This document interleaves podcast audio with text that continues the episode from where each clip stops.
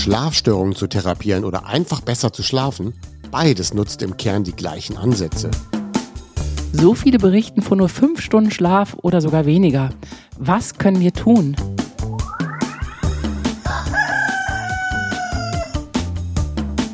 Die Schlafversteher.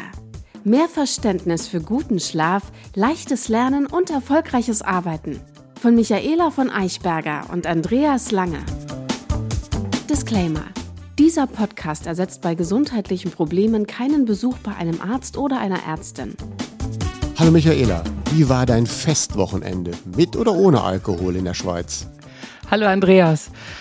Ich habe wirklich an, an Samstag und Sonntag habe ich je einen Fingerhut Alkohol getrunken und das war wirklich verschwindend gering. Aber ich merke, dass so die ta letzten Tage insgesamt ganz schön an mir zehren. Ich hatte jetzt seit zwei Wochen jeden Abend irgendein Event und ich merke, seit Montag möchte mein Körper mir gar keinen Tiefschlaf mehr geben, was ich sehr merkwürdig finde.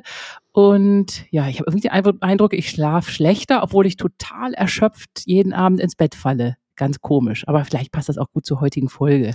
Ja, ist ja auch so, wenn man reist oder Kurzreisen macht, das stört ein bisschen auch den Rhythmus. Ja, total. Und dann habe ich da erstmal die erste Nacht schlecht geschlafen. Das ist ja dann eigentlich auch wie Alkohol trinken dazu den Fingerhutalkohol. Also es kam einiges zusammen. Und dann ging es in Coburg hier bei uns zu Hause weiter mit lauter Events und das zeichnet sich sofort in der Schlafkurve ab. Ich habe quasi gar keinen Tiefschlaf mehr. Das ist echt mm. blöd. Der soll oh, mal wiederkommen. Ja. Äh, es gibt ja eine extra Folge dazu, weißt du ja, ne? haben wir ja, ja aufgenommen zum Thema Urlaub. Und was kann man vor dem Urlaub, nach dem Urlaub so tun? Ähm, eine Frage noch, es gab doch dein Weintesting.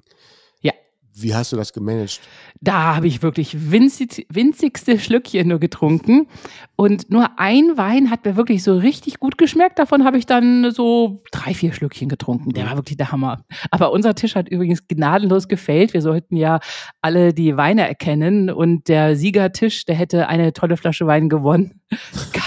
keiner von uns hat auch nur annähernd irgendwas richtig gehabt. Und ja. ich war das Land und die, die Rebe schon gar nicht. Und jetzt noch die letzte Frage. Hat, wir haben ja diese Aufnahme zum Alkohol oder zum Nicht-Alkohol-Trinken kurz vorher aufgenommen. War das noch im Kopf?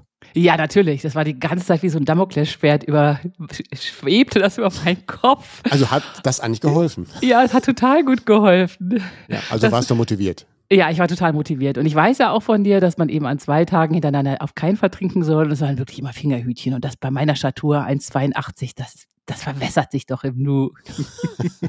und wie war es denn bei dir? Wie, wie schläfst du in der letzten Zeit? Ja, also beziehe ich das mal auch auf das Wochenende. Ich habe da ein Golfturnier gespielt oder das erste Golfturnier für mich in diesem Jahr. Und ich hatte dann tatsächlich vor dem Turnier wirklich drei Stunden Tiefschlaf. Also vor dem Turnier schlafe ich hervorragend. Nach dem Turnier hatte ich nur die Hälfte Tiefschlaf, bezogen auf die Nacht davor. Und das ist bei mir dann so ein bisschen, durch das Turnier bin ich dann total auf geknallert. Ja, das glaube ich. Aber das ist ja Wahnsinn. Das, da, davon träumen wahrscheinlich einige Sportler, dass sie vor einem Turnier gut schlafen können und nicht erst danach äh, die Aufregung haben. Ja, ich habe immer die Aufregung danach, weil dann denke ich vielleicht nochmal darüber nach, wie war der eine Schlag oder da. Also vor dem bin ich ganz relaxed, nach dem grübel ich dann noch weiter, das passt dann zur übernächsten Folge, ähm, was hätte ich da besser machen können, was werde ich demnächst optimieren? Und das beschäftigt mich da so ein bisschen, Abend ist nicht ganz so dramatisch, ich habe dann ja trotzdem, aber die Menge des Tiefschlafs war nur so halb, also nur anderthalb Stunden, das ist dann für mich gar nicht so viel. Und äh, dazu machen wir aber auch nochmal eine Folge, wie geht man eigentlich mit Sport um, also wie finde ich für mich den richtigen Sport, der dann auch zu meinem Schlafbedürfnis passt. Oh, sehr gut. Da freuen sich bestimmt einige drauf. Und jetzt nochmal, wie, wie, hast du abgeschnitten? Hat deine Mannschaft ge, ge, gesiegt? Ähm, ja, das war ein Mannschaftsspiel und wir haben den dritten von sechs Teilnehmern gemacht. Ach nein, deswegen hast du so schlecht geschlafen. Der hätte mich auch geärgert. Äh, ja, jetzt kommen wir zu den Fragen. Frank aus Paderborn fragt, Abgesehen vom Kindesalter, so in eurer letzten Folge, würden in der Pubertät und als junge Erwachsene die meisten Schäden beim Trinken von Alkohol entstehen. Jetzt die Frage, warum vertrage ich dann mit zunehmendem Alter, in Klammern schreibt er, dass er 52 ist, den Alkohol immer schlechter? Also die Zellschädigung als Jugendlicher, die bezieht man dann ja auch auf das ganze Leben, sind damit am größten. Das heißt also, wenn ich mich ganz jung schädige, habe ich auch langfristig den größten Schaden davon. Obwohl wir als junger Mensch den eigentlichen Schlafmangel viel besser kompensieren können. Wenn wir jung sind, brauchen wir etwas weniger Schlaf vom Gefühl her, weil der Körper in, an sich noch so robust ist, dass er mit einem Schlafmangel oder mal mit einer Nacht drei Stunden nur Schlaf wirklich noch gut zurechtkommt. Auch die Entgiftung bei einem jungen Menschen läuft noch viel besser. Durch die Niere und die Leber geht es halt so schnell, dass der, auch der Alkohol viel schneller abgebaut wird. Und genau das ist dann der Schlüssel oder die Beantwortung der Frage. Die Leber bildet weniger alkoholabbauende Enzyme und weniger äh, Antioxidantien, wenn wir älter sind. Ach je so, älter okay. wir werden, je weniger äh, Antioxidantien stehen uns zur Verfügung und so weniger alkoholabbauende Enzyme haben wir parat.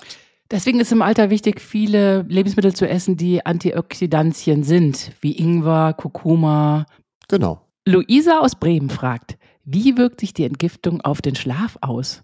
Also warum ist das so störend? Also mehr Leber und später auch mehr Nierenaktivität, das sorgt eben für einen leicht höheren Puls, nicht bei jedem, aber insgesamt ist es eine Belastung für den Körper, die halt als zusätzlich verbucht wird. Es ist also eine Anstrengung.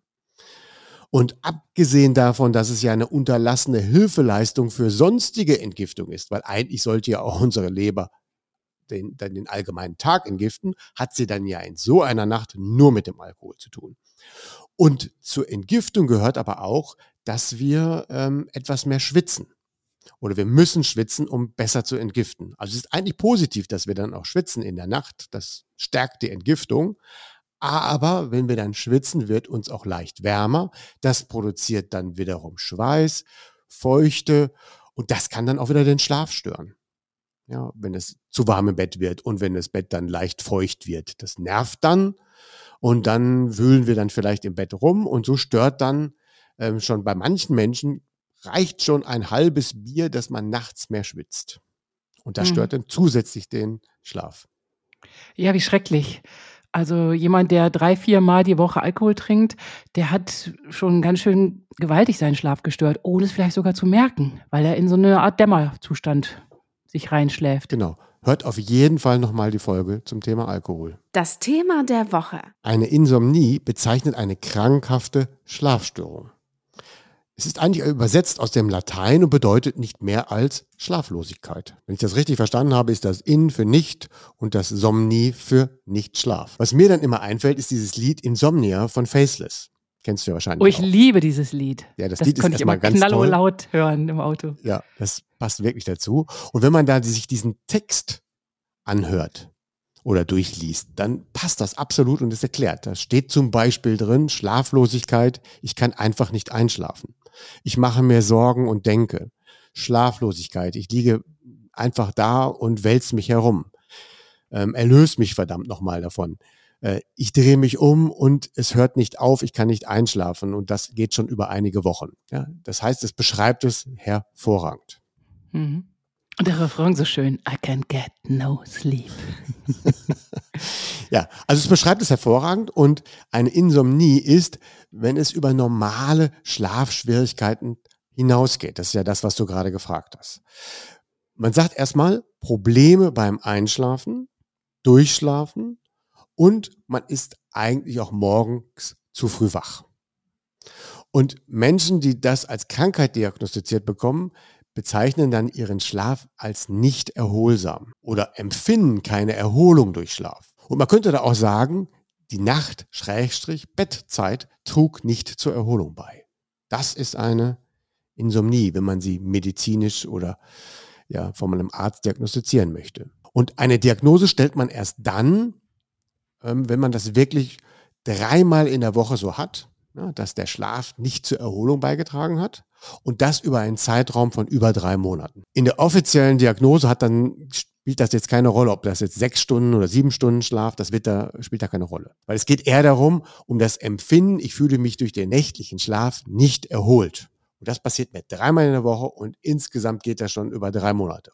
Dann redet man in der Medizin von einer diagnostizierten Schlaferkrankung. Mythos der Woche. Einmal Insomnie, dann immer. Das ist falsch, Gott sei Dank. Ja, ja, das glaube ich auch nicht. Aber leider entsteht eben der Eindruck, wenn sich Menschen davon erzählen. Weil wenn sie dann in diese Spirale geraten, schlechter zu schlafen, kommen sie meist auch nicht so gut daraus. Und dann haben, probieren sie dann vielleicht einiges und es wird nicht besser. Und deswegen haben sie so den Eindruck, das ist eine Krankheit, die gehört jetzt zu meinem Leben dazu. Ja, ja, das ist dann so ein selbstverstär sich selbst verstärkender Kreislauf, in, aus dem man dann nicht mehr rauskommen kann. Und man kann ja den Trend, es geht ja auch darum um einen Trend, dass man den auch wieder umkehren kann. In der Tat ist ein bisschen Wahrheit daran. Also wenn man wirklich 10, 20, 30 Jahre schlecht geschlafen hat, dann hat man tatsächlich Erkrankungen generiert, die man dann schlechter wieder umkehren kann. Ja, mhm. Also man muss dann schon akzeptieren, dass man erste Schädigungen mitgenommen hat oder erfahren hat. Aber trotzdem lohnt es sich immer, hier eine Umkehrung einzuleiten. Weil hm. jedes Mal, wenn ich wieder besser schlafe oder vom Trend her gegenüber mir selbst besser schlafe, trägt das zu meiner Gesundung bei. Ja, unbedingt. Also gerade wenn man 10, 20 Jahre mit schlechtem Schlaf sich da durchboxt durch Leben. Also ja. wenn nicht jetzt, wann dann? Genau. Und dann sollte man auch nicht sagen, jetzt habe ich ja schon 20 Jahre schlecht geschlafen, ja. dann äh, akzeptiere ich das wie vielleicht eine andere Erkrankung. Nein, es lohnt sich immer, damit zu beginnen, besser zu schlafen. Mhm. Und, und bei, ich, ich unterteile da auch so ein bisschen unter träge Aspekte und nervöse Aspekte. Ne? Bei den trägen Aspekten ist es so, dass wenn ich dann regelmäßig schlecht schlafe, ich das dann dadurch spüre, dass ich so Leistungseinschränkungen habe, dass ich mich mental quasi nicht gut fühle und Gefühlsschwankungen erleide am Tag. Und man fühlt sich dann auch allgemein müde und unwohl und häufig auch antriebsarm. Und man kann gar nicht richtig nachdenken. Und genau, so. genau. Ja. Also viele berichten dann auch von Gedächtnisproblemen. Sie können sich nicht mehr konzentrieren und ja. sind vergesslich. Dann haben sie kein Alzheimer, sondern sie leiden eigentlich eher von die, unter diesen trägen Aspekten einer Schlafstörung. Und dann gibt es noch die nervösen Aspekte. Manche kompensieren ja auch das zu wenig Schlaf, vielleicht auch falsch mit zu viel Kaffee. Das trägt ja wiederum dazu bei, dass man dann auch weniger, weniger schlechter schläft oder weniger meistens schlechter schläft. Aber die kompensieren das auch mit einer eigeninitiierten Hyperaktivität. Sie werden dann ganz nervös und sind dann auch darüber stark gereizt. Und das zeichnet sich doch dadurch aus, dass sie allgemein immer unzufrieden sind. Aber sie kompensieren diese Schlafstörung wirklich damit. Durch Unzufriedenheit kann man kompensieren, indem man diese Unzufriedenheit ständig zum Ausdruck bringt. Und dass man ständig gereizt ist. Nach einer, nach einer Reizung ist man ja auch wieder gepusht oder man ist generell hyperaktiv während des Tages. Ja, ja, das geht bei, ist bei vielen Krankheiten so, dass je mehr man darüber redet, sich das auch so hinmanifestiert. Das trägt auch noch dazu bei. Das heißt also, wenn man dann irgendwann mal die Schlafstörung festgestellt hat, dann macht man sich auch noch Sorgen um diese Schlafstörung und das trägt auch noch dazu bei, entweder nervöse oder träger zu werden. Das beschäftigt alle. Ich nutze eigentlich den Begriff Insomnie nicht. Mhm. Warum das so ist, dazu kommen wir jetzt. Die erste Frage an dieser Stelle an dich heute wieder, das mache ich ja mhm. gerne, dir Fragen stellen. Wie viel Prozent aller Deutschen oder vielleicht auch aller Europäer leiden denn offiziell unter einer Insomnie? Hm, 30 Prozent. Die Zahl ist gar nicht so schlecht, denn die 30 Prozent beschreibt eher, wenn man Umfragen macht. Ja, also wenn man wirklich Umfragen macht, hast du so Probleme mit dem Schlafen, dann antworten 30 Prozent und sagen, ja, habe ich. Ah, okay, ja. Aber eine offiziell festgestellte Insomnie, da gibt es dann nur 6 Prozent. Ah, okay, doch so wenig, ach Gott sei Dank. Ja, ne? aber das, da gibt es natürlich garantiert eine Dunkelziffer. Wer lässt sich die schon feststellen? Ja. ja. Also wer lässt sich die schon feststellen? Und wo fängt die denn dann an? Und meine Grenzen, was schlecht schlafen angeht, liegen viel niedriger, als sie vielleicht in der Medizin, in deren Standards verankert sind. Und deswegen finde ich, sind die sechs Prozent kein guter Ausdruck für ein Problem, was vielleicht im Volk wirklich eher unter 30 Prozent liegt. Ja. Äh, genauso wie du es geschätzt hast, so halte ich es dann auch für realistisch. Mhm. Die zweite Frage, die sich da anschließt, sind, haben mehr Frauen oder leiden mehr Männer unter Insomnie? Garantiert mehr Frauen, weil die ja zum Beispiel auch diejenigen sind, die, wenn sie Kinder haben, stillen müssen, viel leichter aufwachen und äh, einfach durch die Gesetzmäßigkeit ihres Körpers viel öfter aus ihren Rhythmus ge geworfen, ge gerissen werden. Ja, und das ist auch dann Thema der nächsten Folge. Frauen grübeln gerne. Ah, okay, ja, ja. ja. In meiner so, Jugend auch ist, gerne. Genau, das ist dann bei diagnostizierter äh, Insomnie ist es dann tatsächlich der doppelte Faktor, also 4% bei, bei Männern und 8% bei Frauen. Und das ergibt dann im Durchschnitt 6. Also oh doppelt so viele Frauen leiden unter Schlafstörungen wie Männer. Gut nachvollziehbar. Aber zurück dazu, warum ich davon nicht so viel halte. Weil, warum ist es denn bei Frauen häufiger diagnostiziert? Weil Frauen kümmern sich dann aber auch tatsächlich um eine Schlaflosigkeit häufiger. Und gehen dann vielleicht mal zum Arzt und sprechen das Thema auch an. Das tun ja Männer gar nicht. Ja, ja, Frauen ja. gehen häufiger zur Vorsorge etc. Genau. Und wenn da darüber gezählt wird und darüber gezählt wird, dann sage ich, tja, dann stimmen die Zahlen denn wirklich? Vielleicht sind die Zahlen auch eher so fünf und sechs Prozent, ne? könnte man auch sagen. Mhm. Äh, genauso gut mag ich eben auch diese, diese Zahl nicht, dass es dann am Ende ja angeblich dann 94 Prozent gibt, die dann gut schlafen würden. Das stimmt nicht, weil 30 Prozent geben zu, dass sie regelmäßig Probleme haben und wenn man eine Umfrage in der rein arbeitenden Bevölkerung macht, also wer arbeitet, da sagen, dass rund 60, 70 Prozent geben dann an, Probleme mit dem Schlafen zu haben. Ist ja klar, wenn wir die gesamte Bevölkerungsgruppe befragen, Kinder, ähm, Rentner und Leute, die nicht mehr arbeiten müssen, dann haben die auch weniger Schlafprobleme. Ja. Aber wenn man wirklich die Berufsgruppe nimmt, die arbeitet, also nicht die Gruppe der Menschen, die arbeitet, dann sage ich mal im Schnitt geben an, 70 Prozent regelmäßig, ab und zu oder häufiger unter Schlafproblemen zu leiden. Oh, das glaube ich gern. Egal in welcher Berufsgruppe, wenn du so richtig in einer Tretmühle drin bist, das ist kein Wunder. Und ja. vor allen Dingen auch die vielen Schichtarbeiter und, und, und Manager, Krankenschwestern, Altenpflegerinnen. Ich möchte gar nicht wissen, wie deren Schlafkurven aussehen. Auch Ärzte im Allgemeinen. Genau, dazu hatten wir ja auch schon mal das Thema Stress. Der Stress ist dann ja ein, ein extremer Faktor, der häufig vom Beruf ausgelöst wird oder in der Kombination, dass ich eben Privat und Beruf unter einem Deckel bekommen muss. Das löst ja auch Stress aus. Hört mhm. nochmal gerne dazu die Folge. Also insgesamt müssen wir das Thema Schlafstörung viel ernster nehmen, als es ist. Und da gibt es nämlich eben auch das neue Normal. Menschen, die etwas anf also die anfangen weniger zu schlafen, darüber hatte ich schon mal berichtet, die gewöhnen sich an das etwas weniger schlafen. Und dann schlafen sie wieder noch mal weniger und gewöhnen sich auch daran. Es geht so meistens bis runter fünf Stunden. Und sie denken dann gar nicht, dass sie nicht gut schlafen. Sie brauchen halt nur fünf Stunden, sagen sie dann immer. Ja, ja fürchterlich, die Armen. Früher wurde aber auch oft propagiert, ah ja, jeder schläft anders und fünf Stunden, sechs Stunden sind doch egal, das ist genügend und so. Da hat sich ja Gott sei Dank die Berichterstattung jetzt ein bisschen korrigiert in den letzten Jahren. Genau, das Ziel sollte wirklich sein, sieben bis acht Stunden Schlaf. Und wenn ich die nicht erreiche, obwohl ich mich wohl fühle, muss ich daran arbeiten. Ja. Oder ich sollte daran arbeiten. Wir wollen ja kein, keine Befehle. Und es sind ja, ja eigentlich lauter kleine, geschickte Stellschrauben, die man da nur stellen muss. Kleine Weichen im Alltag. Genau, die schaffen dann das natürlich nicht direkt von fünf auf acht, aber wenn wir dann daran arbeiten, kommen wir dann vielleicht auch irgendwann wieder auf die sieben, wenn wir schon mal bei fünf angekommen sind. Ja, wie du schon mal so schön erklärt hast, es geht immer um den Trend. Um den persönlichen. Ja. Ja. Und dazu lohnt es sich wirklich ja auch, den Schlaf zu tracken.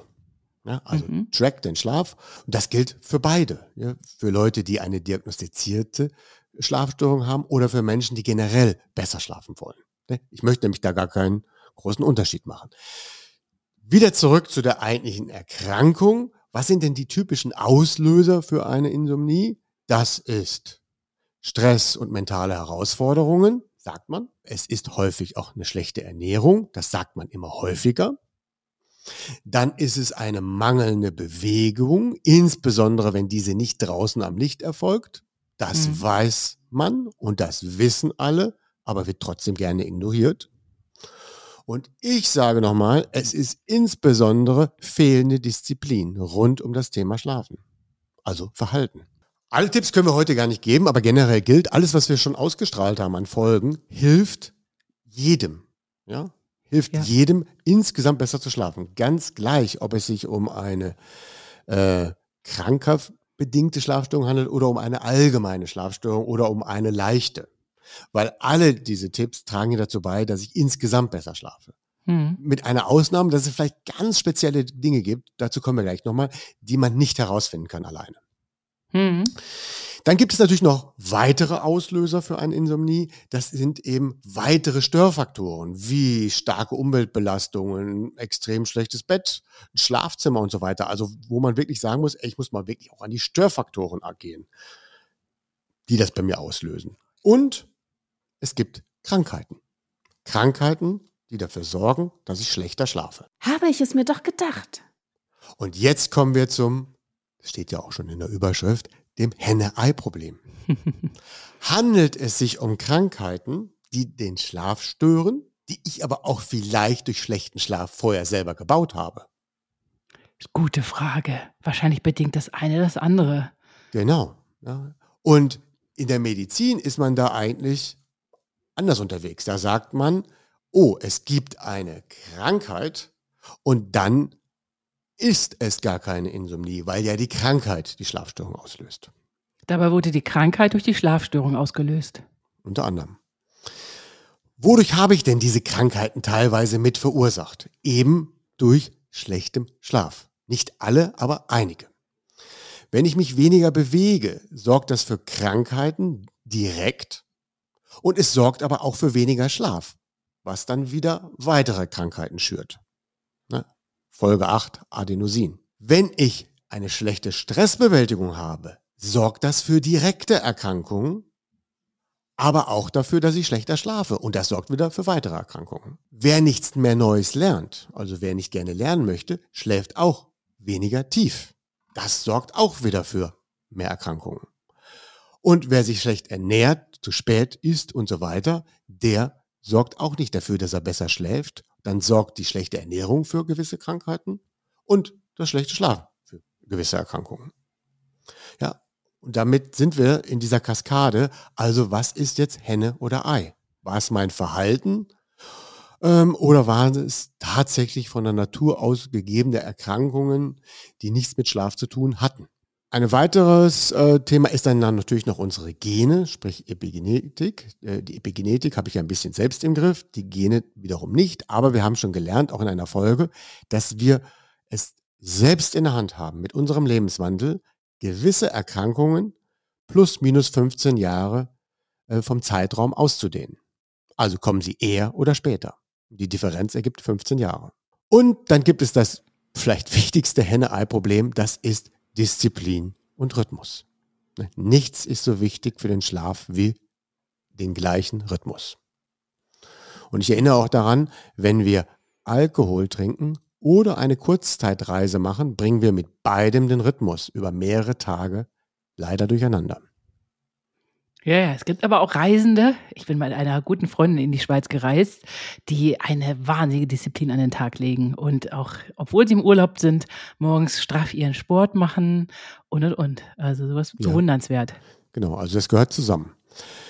Kaum Einfluss, den gebe ich dann mal zu, sind natürlich Unfälle, Unglücke, die, die das Leben quasi erschweren, aber auch Umwelteinflüsse können den Schlaf stören. Ob ihr es glaubt oder nicht.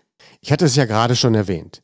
Keine Insomnie ist es, wenn Krankheiten oder Medikamente den schlechten Schlaf verursachen. Weil wenn wir wissen, dass eine Krankheit oder ein Medikament den schlechten Schlaf auslöst, dann gibt es ja angeblich eben eine Ursache und dann ist es eben nicht eine klassische Schlafstörung, bei der wir uns nicht wohlfühlen und wir können sie dann wegbehandeln, sondern es liegt ja halt eine Erkrankung zugrunde. Ja, dann schlafen wir zwar trotzdem schlecht, aber dann handelt es sich eben nicht um diese klassische Insomnie. Aber dann haben wir genau diese berühmten Krankheiten, die wir gerade schon angesprochen haben. Adipositas erschwert das Schlafen. Aber was war zuerst? Henne oder Ei? Bluthochdruck erschwert das Schlafen. Was war zuerst? Hoher Puls. Was war zuerst? Leberprobleme. Was war zuerst? Allergien. Stark mit Ernährung. Stören natürlich den Schlaf. Aber auch mit Schlaf kann ich gegen Allergien arbeiten und mit Ernährung kann ich wiederum gegen Allergien arbeiten und das hilft mir dann auch wieder beim Schlafen. Und dann gibt es auch noch, was sehr häufig ist, wenn Menschen älter werden, Muskelbeschwerden. Also fehlende Beweglichkeit oder Rückenschmerzen, die auch beim Schlafen stören. Michaela, was können wir da tun? Bewegen, Yoga, Jogging, Und besonders für die Menschen über 50, die müssen auch wieder Gerätetouren und sowas machen. Nicht Gerätetouren, wie heißt das denn? Gerätetouren, das ist gut, über 50. Nee, ja, Krafttraining, Krafttraining, und Ausdauertraining. Ja. ja. Genau. Und damit werden wir uns auch tatsächlich noch beschäftigen, dass wir so das richtige Krafttraining und das richtige Ausdauertraining zum Typus mal finden, damit es quasi auch wirklich unseren Schlaf befördert. Ja, ich kann auch falsche Sportarten wählen, mit denen ich dann nicht unbedingt besser schlafe. Oder wenn ich sie falsch betreibe oder zu spät betreibe. Ja, ja, besonders Sportarten, die einseitig die Muskelgruppen beanspruchen. Genau, genau. Genau, da gibt es ja einige Sportarten, die man gar nicht isoliert als alleinigen Sport stehen lassen darf. Oh, jetzt ja. haben wir schon so viel angeteasert, jetzt sind schon Stimmt. alle neugierig. Wie heißen die? Aber wir verraten es nicht. Wiederholung muss sein. Strukturieren wir jetzt mal die Therapieansätze bei einer Schlafstörung. Ganz egal, ob das jetzt eine Schlafstörung ist, die diagnostiziert worden ist oder eine Schlafstörung, die einfach nur da ist, ja, weil wir sie als dessen empfinden. Mhm. Das eine ist, was kann ich selbst tun? Was finde ich selbst heraus? Wie kann ich mich selbst motivieren? Das ist quasi, sagen wir mal, A. B ist, bei schweren Ausgangslagen kann ein Einzelcoaching oder ein Einzelgespräch mit einem Experten sehr hilfreich sein, weil man dann so tief einsteigen muss, um vielleicht das spezielle Problem einer einzelnen Person herauszufinden. Und dann gibt es noch Kategorie C der Therapieansätze. Wenn mir Disziplin, Struktur, Motivation, dauerhaftes Verständnis für das Thema fehlen, dann hilft auf jeden Fall die von mir favorisierte Gruppentherapie. Gerade wenn ich so immer wieder davon loskomme und mich nicht mich motivieren kann oder keine Disziplin wahren in vielen Themen kann, dann kann ich mich besser in einer Gruppe gemeinsam motivieren. Ja, das haben wir ja auch schon mal gemacht. Wir haben es zusammen gemacht und ich hätte gar nicht gedacht, wie toll das ist. Ich bin seitdem ein riesiger Fan von Gruppentherapie. Ja. Das, ist, das äh, hat wirklich einen riesigen Schalter umgelegt bei mir. Das ist auch meine absolute Empfehlung generell, ist Gruppentherapie. Fast bei all den Kategorien A, B oder C würde ich sagen, Gruppentherapie hilft jedem und es macht auch Laune. Ähm, ist genauso wie Sport gemeinsam treiben. Ja, genau. Und ich finde es auch immer ganz wichtig, sich sowieso dann eben mit Menschen zusammenzuschließen, die gesünder, fitter und was weiß ich werden wollen. Ja, und man sieht dann ja auch, dass die die gleichen Probleme haben und der eine bekommt das gut hin, der andere bekommt das gut hin und da wird man auch so ein bisschen neidisch, ey, das hat er geschafft diese Woche, wie konnte der das denn hinbekommen, ohne Alkohol, ohne Zucker und was auch immer und dann fühlt man sich selbst motiviert, ah, dann kriege ich das auch hin. Ja. ja. Und diese Motivation steigt in seiner Gruppe, man beflügelt sich gegenseitig und lässt sich eben nicht von anderen runterziehen, weil man da seine Gruppe hat, die einen wirklich in diesem Übergang stärkt. Unser Tipp der Woche. Die beziehe ich heute mal wirklich genau auf dieses Thema Gruppentherapie oder Einzeltherapie. Oder das mache ich vielleicht auch selbst.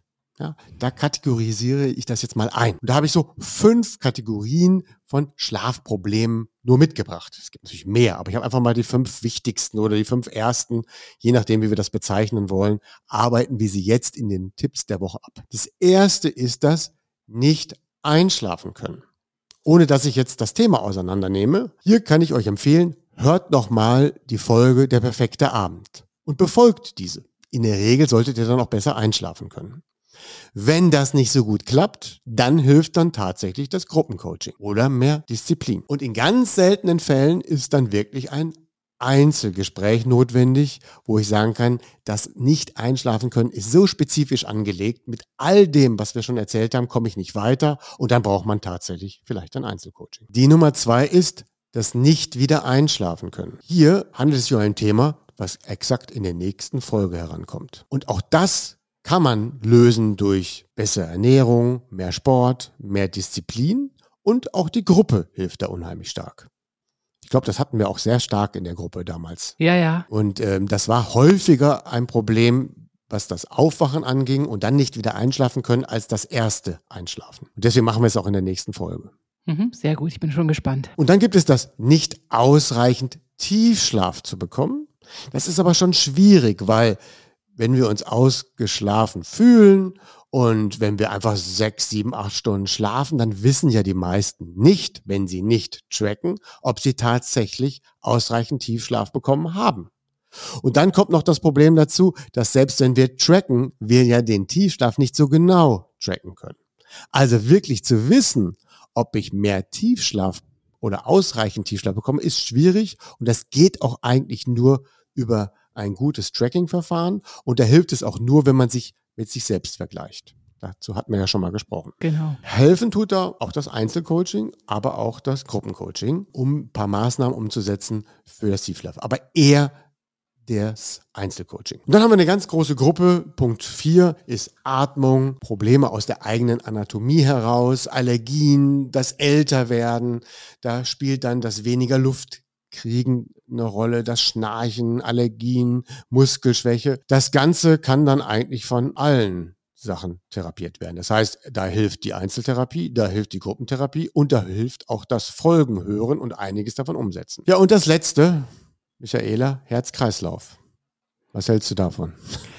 Ja, das ist natürlich, das kann man durch Sport äh, positiv beeinflussen und das nimmt man dann auch in seinen Schlaf und besonders in seinen Tiefschlaf und in seinen Ruhepuls hinein. Ja, weil Herz-Kreislauf ist auch so ein typisches Super-Henne-Ei-Ding. Ja, wer schlechter schläft, der hat einen höheren Puls. Wer schlechter schläft, der hat einen höheren Blutdruck. Wer schlechter schläft, ernährt sich auch schlechter. Und wer schlechter schläft, hat auch keine Lust auf Sport. Und alles das fördert aber fördert aber eben äh, die Erkrankungen im Herz-Kreislauf-System. Andererseits, wenn ich genau das tue, was du gerade gesagt hast, schlafe ich auch besser. Das hilft meinem Herz-Kreislauf-System, aber auch der Sport als solcher hilft ja auch direkt meinem Herz-Kreislauf-System. Mhm. Das Ganze ist dann am Ende wieder ein Motivationsproblem, äh, wenn es nicht eine spezifische Herz-Kreislauf-Erkrankung ist, die mit dem Schlaf zu tun hat. Das kann man ja eher im Einzelgespräch nur bearbeiten. Und sonst ist natürlich da auch die Gruppe für die Motivation nützlich und ein paar Folgen hören, um sich ein bisschen zu motivieren zu für mehr Bewegung. Ja, und das waren jetzt einfach mal fünf grobe Problemklassen. Und wie gesagt, in der nächsten Folge kümmern wir uns um die erste Klasse. Dieses Mal sage ich mal ganz anders Tschüss als sonst. Ich wünsche nämlich sonst immer eine schöne Woche, weil wir uns meistens dann immer eine Woche später wieder hören. Jetzt ist es aber anders. Wir hören uns schon morgen für die nächste Aufnahme wieder. Mhm. Warum das so ist, das erzählen wir dann in der Folge morgen. lauter Cliffhanger. Ja, lauter Cliffhanger. Vielen Dank erstmal für die Folge. Ja, ich danke dir. Das waren ja wirklich schöne Tipps. Dann bis morgen. Bis morgen. Tschüss. Tschüss. Eine Produktion der VAL. Tonschnitt und unsere unermüdliche Gastgeberin Michaela von Eichberger. Redaktion und unser unnachgiebiger Experte Andreas Lange. Die Schlafversteher. Jede Woche neu und überall da, wo es Podcasts gibt.